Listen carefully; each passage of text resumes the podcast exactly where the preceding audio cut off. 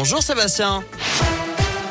Salut Nico, salut à tous et prévoyez du monde hein, sur les routes aujourd'hui pour ce week-end prolongé de 4 jours. Si vous avez la chance évidemment de faire le pont, Bison Futé voie orange dans le sens des départs, ce sera vert par contre demain jusqu'à dimanche, vert aussi dans le sens des retours. À la une, 20 millions 900 000 téléspectateurs ont suivi l'allocution d'Emmanuel Macron hier soir, le chef de l'État qui a notamment fait le point sur la situation sanitaire. il a été question de vaccination. Tout à l'heure, Gabriel Attal a précisé les annonces du président de la République. Le point avec vous, Joanne Paravi.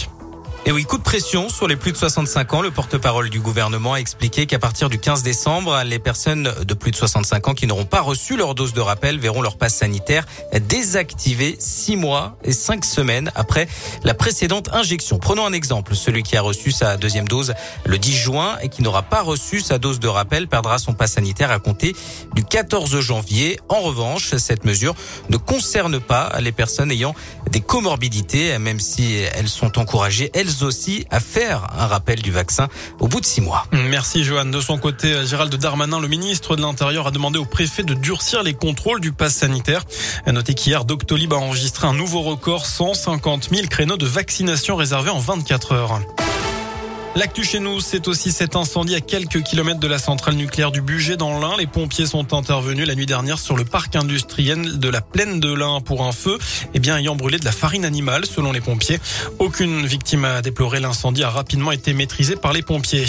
À Bourg, le gérant d'une boutique de CBD relaxé par la justice, jugé fin octobre pour avoir mis à la vente des produits contenant du THC, la substance toxique est donc interdite à la vente en France du cannabis.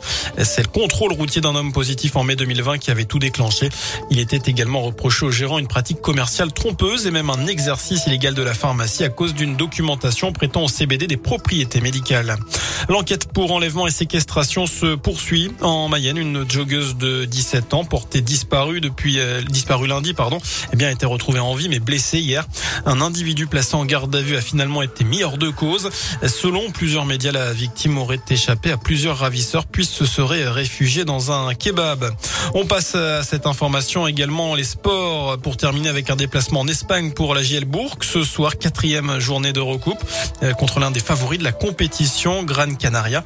Ce sera à 21h. Après cinq défaites d'affilée, un manque flagrant de confiance dans l'équipe.